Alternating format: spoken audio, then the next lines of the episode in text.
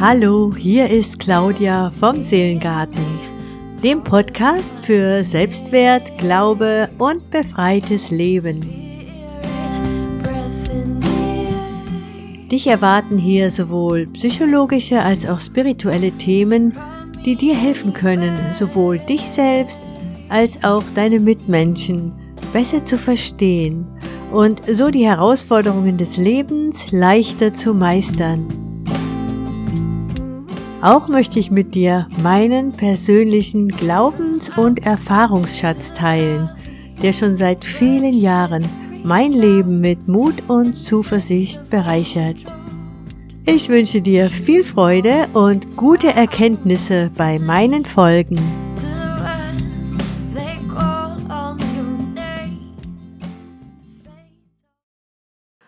Heute wage ich mich an eines der schwierigsten Themen ran, die unser menschliches Dasein wohl mit sich bringt. Die Vergebung. Ich habe es schon lange auf meiner Podcastliste, jedoch muss ich gestehen, dass ich mich bisher immer wieder davor gedrückt habe, weil es mir so groß, so komplex erscheint und ja man dem Thema wohl nie und ja schon gar nicht mit einer Podcast-Folge gerecht werden kann ja, wo soll man da anfangen? Wie die richtigen Worte finden? Und was ist überhaupt richtig? Gibt es ein Rezept, das für alle gültig ist? Ja, wie Vergebung zu sein hat, wann man vergeben soll oder muss? Die Bibel spricht sehr viel über Vergebung und Jesus weiß, wovon er spricht, wenn er noch am Kreuz hängend nach schrecklicher Folter, Verspottung und ungerechter Verurteilung mitten im Sterben für seine Peiniger betet und letztendlich für uns alle betet. Vater, vergib ihnen, denn sie wissen nicht, was sie tun. Ja, Vergebung ist wohl eines der Kernqualitäten des christlichen Glaubens und Paulus schreibt den Christen in Ephesus hierzu klare Worte. Er schreibt, seid vielmehr freundlich und barmherzig und vergebt einander, so wie Gott euch durch Jesus Christus vergeben hat. Ja, und in einem Brief an die Kolosser schreibt er, ertragt einander und vergebt euch gegenseitig, wenn jemand euch Unrecht getan hat, denn auch Christus hat euch vergeben. Ja, hier eine klare christliche Botschaft und wir alle sind wohl auch sehr froh, wenn uns nach einem Fehler vergeben wird. Jemand eine Entschuldigung von uns annimmt und auch Gnade vor Recht ergehen lässt. Aber wer kennt ihn nicht, diesen bohrenden Schmerz in uns, wenn wir uns zu Unrecht behandelt fühlen, wenn wir Unfreundlichkeit, Unverschämtheit oder Rücksichtslosigkeit erfahren haben oder vielleicht noch Schlimmeres geschah. Manchmal können wir uns über kleinste Dinge fürchterlich aufregen und Empörung steigt in uns auf, macht sich breit, verfolgt uns in Gedanken bis in die Nacht hinein und raubt uns den Schlaf. Begleitet von Ärger, Wut, ja vielleicht sogar Hass und Rachegedanken und wir können uns noch so anstrengen. Oft gelingt es uns dann doch nicht wirklich, dass wir barmherzig vergeben und es einfach mal gut sein lassen. Besonders dann nicht, wenn die Entschuldigung fehlt, die Wiedergutmachung ausbleibt und wirkliche Reue nicht erkennbar ist. Ein zutiefst menschliches Phänomen, ein Dilemma, eine Brutstätte für Konflikte, Streit, ja und sogar Krieg. So, und jetzt sind wir also doch schon mittendrin im Thema und ich werde versuchen, ein paar Gedanken mit Hilfe des für mich sehr inspirierenden Buches von Frank Ostaseski diesem Thema zu nähern. Äh, sein Buch, das trägt den Titel die fünf Einladungen, was wir vom Tod lernen können, um erfüllt zu leben. Ostaseski selbst hat langjährige Erfahrung als Sterbebegleiter in der Hospizarbeit und er beschäftigt sich in seinem Buch unter anderem eben auch mit Vergebung. Mir gefallen seine Gedanken darüber sehr, weil sie mir sehr lebensnah erscheinen und nicht die moralische Keule herausholt, die uns erstmal unter Druck setzt und uns mit einem schlechten Gewissen zurücklässt, wenn es uns eben nicht gleich gelingt, über einer verletzenden Situation zu stehen oder gerade so ein halbherziges passt schon, ist nicht so schlimm herausstammeln um dann doch was ganz anderes zu fühlen. Nein, Vergebung hat eben auch ganz viel mit uns selbst zu tun, mit unserem tiefsten Innersten und darf seine Zeit und seinen Raum einnehmen. Druck ist da wohl wenig hilfreich. Im Gegenteil, Vergebung können wir nicht erzwingen oder fordern. Genauso wie wir übrigens auch Liebe nicht erzwingen können. Beides können wir ja auch nicht logisch erklären und beides funktioniert eben auch nur freiwillig.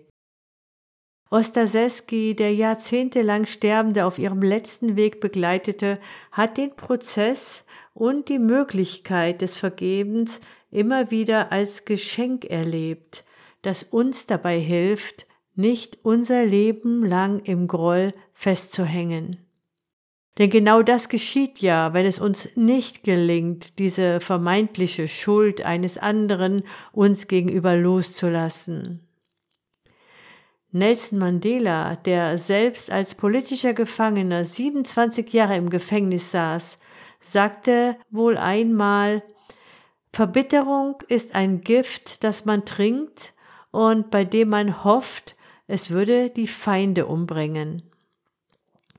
Ja, und um Ostaseski weiter zu zitieren, bestätigt das, indem er schreibt, wir müssen aufhören, den Krieg in unseren Herzen zu führen, denn dieser Herzenskrieg zerstört uns letztendlich selber, nicht den anderen. Wir schaden uns, wenn wir grollen und nachtragen. Wir fügen uns den Schmerz zu immer und immer wieder, können wir das wirklich wollen?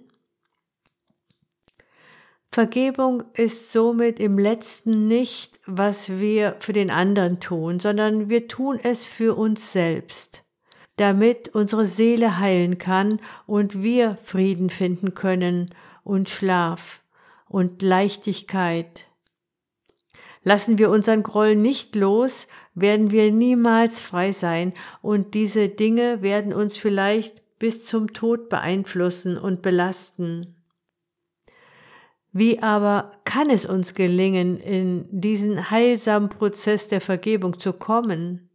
Und Achtung, es geht ja jetzt hier nicht um Vergebung von schrecklichen Gewalttaten oder körperlich-seelischen Misshandlungen als wenn dir so etwas passiert ist, wann immer das auch geschah, dann möchte ich dich wirklich bitten und ermutigen, dir Hilfe zu suchen, sei es im Freundes- oder Familienkreis oder vielleicht auch sogar fachliche Hilfe, jemand, dem du dich anvertrauen kannst. Hier kann zu schnelles Vergeben meiner Meinung nach dir sogar schaden. Wenn wir hier über Vergebung sprechen wollen, dann rede ich über die Dinge, die uns ungerecht erscheinen oder auch Verletzungen, die nun mal im Zusammenleben mit anderen Menschen geschehen. Lüge, Untreue, Lieblosigkeit, Unpünktlichkeit, Mobbing und was sonst noch alles so passiert, wenn wir uns mit anderen unvollkommenen Menschen auseinandersetzen müssen. Partnerschaft, Familie, Schule und Beruf bieten da schon genug Stoff, um uns über den anderen, die anderen aufzuregen. Und es passieren ja wirklich manchmal richtig blöde Sachen. Man kann doch nicht alles durchgehen lassen, sich nicht alles gefallen lassen, überall und ständig beide Augen zudrücken. Nein, das sollen wir nicht und müssen wir auch nicht. Es gibt zum Beispiel ja auch immer die Möglichkeit, Missstände freundlich und klar anzusprechen, eventuell auch notfalls anzuzeigen, wenn gar nichts hilft. Aber ehrlich, wie oft tun wir genau das nicht? aus Angst vor Konflikten oder anderen Konsequenzen und regen uns lieber bei anderen darüber auf. Ja, das kenne ich übrigens auch gut von mir. Man hat ja auch nicht immer Lust auf Konflikte und Auseinandersetzungen und ja, manchmal fehlt halt auch der Mut dazu. Und somit erfahren viele Übeltäter oft gar nicht, was sie alles Schlimmes und Unverschämtes getan haben, weil sie niemand mal ehrlich darüber aufklärt, und dann sind alle sauer oder empört. Man hat den schönsten Konflikt am Laufen und von Vergebung ist hier wohl wenig zu erkennen. Schade eigentlich für alle Beteiligten. Was man hier vielleicht als erstes mal erkennen darf, ist, dass wir alle sowohl Opfer als auch Täter sein können. Wir dürfen mal endlich akzeptieren, dass wir Menschen sind. Willkommen im Club der Unvollkommenen. Und hier sieht Ostaseski schon eine erste große Chance. Und zwar geht es um Großzügigkeit, von der wir selbst am meisten profitieren können. Je mehr wir nämlich lernen, anderen zu vergeben, umso mehr werden wir auch uns für unsere eigene Unvollkommenheit vergeben können.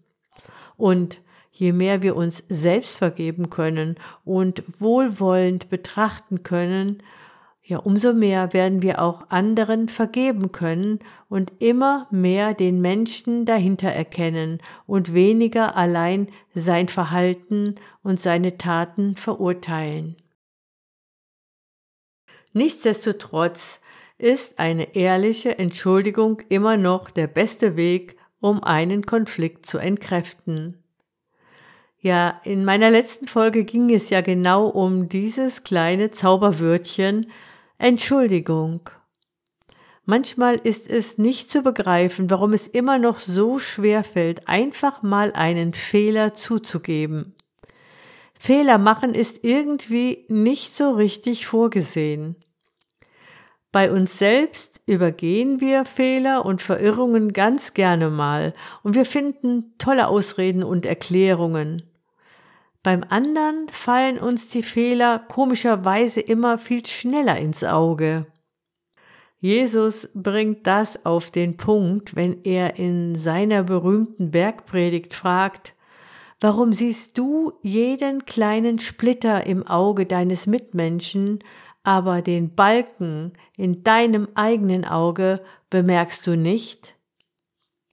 Und im Hohelied der Liebe heißt es, die Liebe trägt nicht nach. Was ist aber so schwierig daran, jemanden eine offensichtliche Schuld zu erlassen? Was hindert uns daran, anderen mit Wohlwollen und Barmherzigkeit zu begegnen?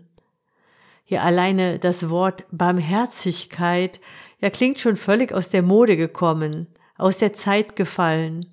So wenig gebrauchen wir es heute. Vielleicht ist es das Gefühl der Ungerechtigkeit. Es fühlt sich irgendwie nicht richtig an, wenn jemand eine Strafe, die er verdient hat, nicht bekommt. Da regt sich was in uns. Vielleicht in besonderer Weise, wenn wir eben selbst das Opfer der oder die Geschädigte sind. Denn wenn man den Täter einfach straffrei laufen lässt, dann ist das ja wie ein erneuter Angriff auf das Opfer. Und das ist nicht so einfach auszuhalten. Wir wollen es nicht hinnehmen, dass jemand damit durchkommt. Ja, selbst kleine Kinder haben eine Ahnung und ein Gespür von Ungerechtigkeit. Gibt man dem einen nur drei Gummibärchen, dem anderen eine Handvoll, dann wird das erste wohl schnell protestieren. Es ist wohl tief in uns verankert und der Wunsch und das Streben nach Gerechtigkeit ist ja auch etwas unglaublich Wertvolles. Gerechtigkeit ist ein hoher Wert, auch für eine Gesellschaft. Und er gibt Kraft und Motivation, uns für andere einzusetzen, Schwächere zu beschützen. Es muss also Regeln und Maßstäbe geben, an die sich alle halten sollen, ansonsten drohen Konsequenzen. Das lernen wir alle eben auch schon sehr früh. Nach Gerechtigkeit streben und dann aber Vergebung leben, das fühlt sich erstmal eben nicht stimmig an. Auch wenn es noch so gut und heilsam für unsere Seele zu sein scheint, vielleicht sind Gerechtigkeit und Vergebung zwei Seiten einer Medaille und ein Geheimnis. Ein Geschenk, das Christen durch Jesus als Gnadengeschenk empfangen und erleben. Da bezahlt ein Unschuldiger mit seinem Leben, damit ich, die Unrecht auf sich geladen hat, von ihrer Schuld freigesprochen werden kann. Denn irgendeiner muss immer die Rechnung bezahlen. Offene Rechnungen ignorieren, zerreißen, verbrennen bringt ja erfahrungsgemäß nicht wirklich viel, außer dass ständig neue Mahnungen ins Haus flattern. Vergebung heißt aber eben nicht, ich schau einfach weg, ich drücke beide Augen zu oder mir ist das Unrecht egal. Im Gegenteil, wenn ich vergebe, dann sehe ich die Schuld ganz klar. Ich darf sie benennen und auch als Unrecht beurteilen. Und dann entscheide ich selbst und ganz bewusst, diese Schulden zu erlassen. Wir billigen damit nichts. Vergebung bedeutet nicht zu vergessen. Und wir entlassen damit auch niemanden aus der Verantwortung. Wir verzichten jedoch ganz bewusst auf die Bestrafung. Das ist ein zutiefst aktiver und barmherziger Akt. Und wir sind damit keine Opfer mehr, nicht mehr ausgeliefert, sondern wir bedienen uns einer Möglichkeit, uns selbst aus dieser Blockade in unserem Herzen zu befreien, in dem Wissen, dass diese Blockaden uns selbst auf Dauer schaden und quälen werden. Vergebung ist nicht für den Täter, sondern für den Vergebenden da. Sie fordert auch nicht zwangsläufig eine Versöhnung, noch müssen wir diesen Menschen in unser Leben einladen. Wir dürfen durchaus sagen, ich möchte dich nie mehr wiedersehen. Aber wir können diese Person von uns freilassen. Unvergebenheit bindet uns automatisch an diese Person, weil wir ständig darüber nachdenken und die Verletzung spüren.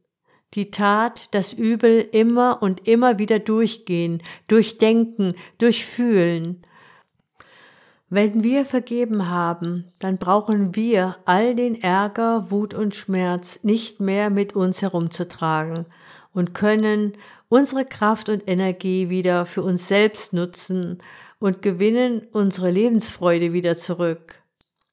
Dafür ist Vergebung so kostbar und wir können es als ein Geschenk betrachten. Es ist sogar ein doppeltes Geschenk.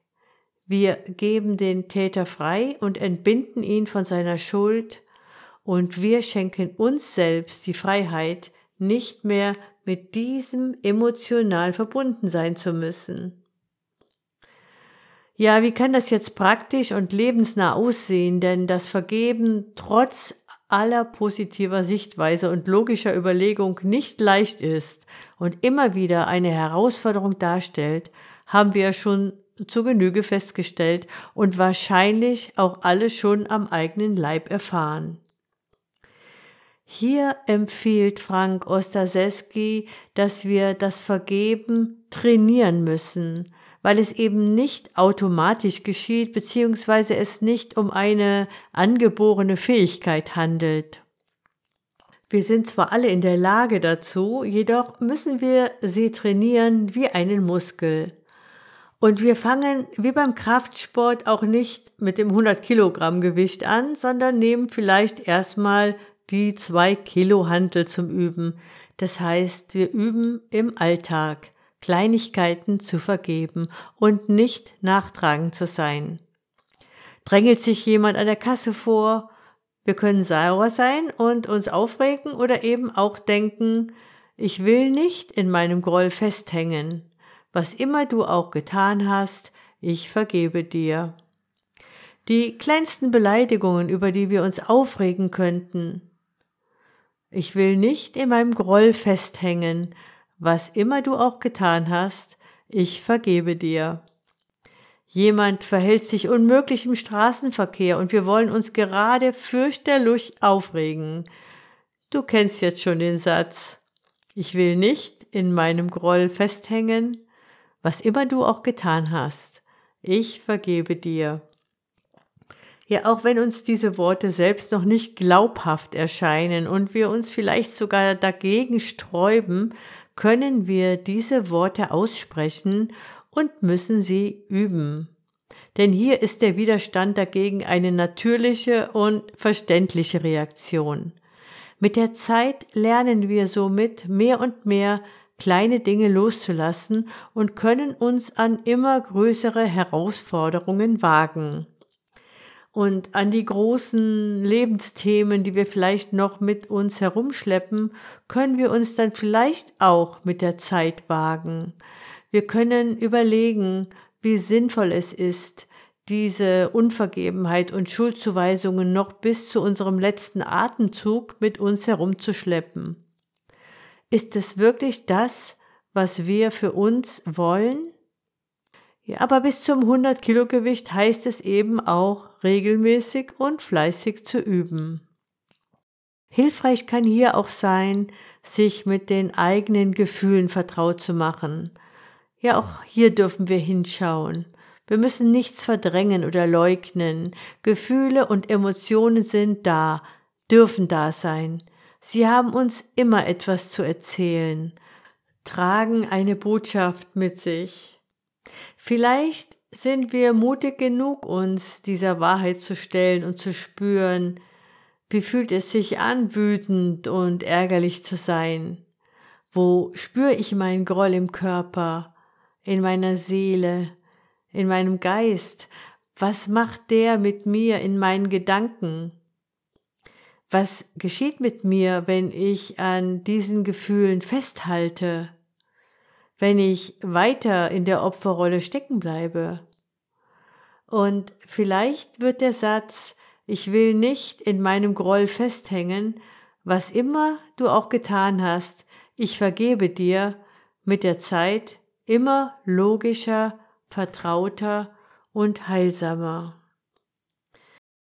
Ja, so, jetzt ist diese Folge wie erwartet schon ziemlich lang geworden und es geht in meinen nächsten Folgen auch weiter mit diesem spannenden Thema Vergebung.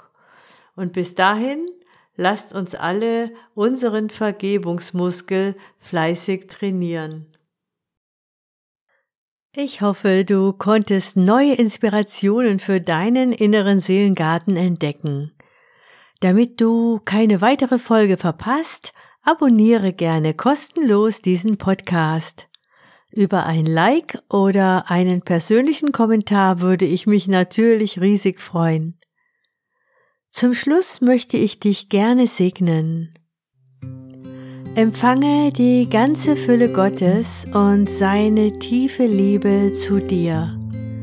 Sei sicher und beschützt und ich bete in Jesu Namen, mögen Wunder in deinem Leben geschehen. Denke immer daran, alles ist möglich dem, der da glaubt. Alles Liebe, deine Claudia.